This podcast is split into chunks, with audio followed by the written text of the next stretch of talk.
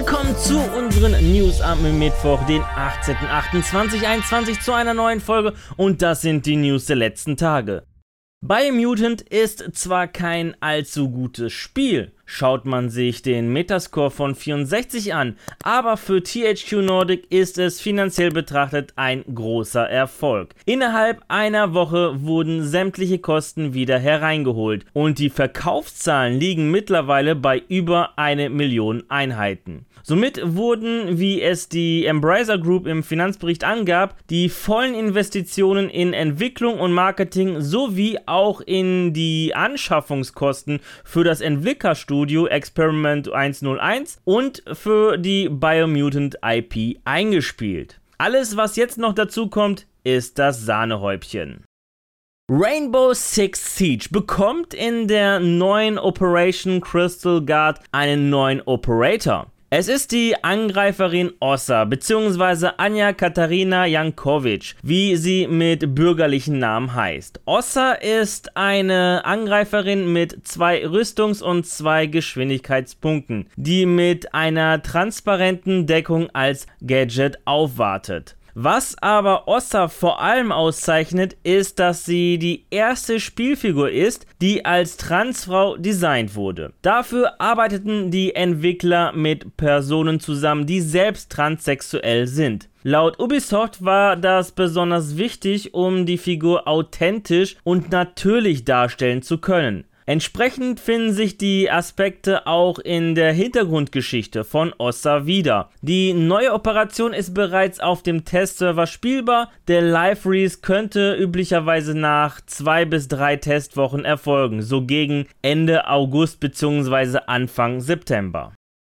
Die schwedische E-Sport-Organisation Ninjas in Pyjamas, kurz NIP, fusioniert mit dem chinesischen Team ESV5, einem Joint Venture von E-Star Gaming und Victory 5. NIP erweitert durch die Fusion ihre Anzahl an Disziplinen, in denen man in Zukunft aktiv sein wird. Zudem baut man eine massive Präsenz in einem der wichtigsten E-Sport-Märkte der Welt auf. Eines der neuen Disziplinen ist League of Legends. Hier wird das Team Victory 5 in der kommenden Season in der chinesischen Profiliga LPL unter neuen Namen an den Start gehen.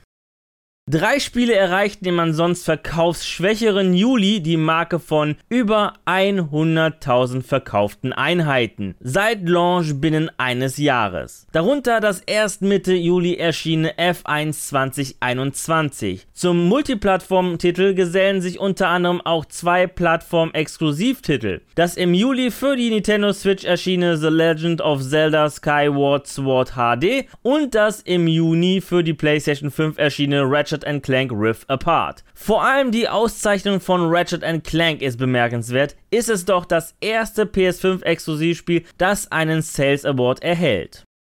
Auch in der zweiten Augusthälfte erscheinen im Xbox Game Pass zahlreiche neue Games, Perks und Titel mit Touch Control. Am 19. August bekommt der Xbox Game Pass gleich drei Spiele in der Cloud auf Konsole und für PC. Darunter Recompile, Train Sim World 2 und 12 Minutes. Am 25. August folgen mit Psychonauts 2 und Mist zwei weitere Spiele auf allen drei Plattformen. Dafür verlassen uns aber auch vier Spiele am 31. August und zwar Blair Witch, Double Kick, Heroes, NBA 2K21 und, und Stranger Things 3 das Spiel. Wer Abonnent des Xbox Game Pass Ultimate ist, darf sich auf 10 Spiele mit Xbox Touch Control in der Cloud freuen.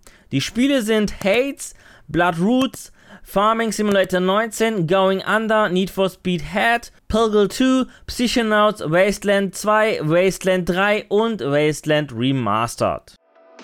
Ja, das waren die News der vergangenen Tage. Ich schaue mir dann gleich mal die Pokémon Presents an und solange drehe ich ein paar Runden in F1 2021. An dieser Stelle danke fürs Zusehen. Wenn euch die Folge gefallen hat, dann würde ich mich natürlich über eine positive Bewertung von euch freuen, wie auch über eure Kommentare. Und damit ihr keines unserer Videos verpasst, einfach ein Abo dalassen und das Glöckchen aktivieren. Die nächste Folge gibt es am Samstag. Bis dahin, bleibt gesund und guten Loot euch. Ciao. you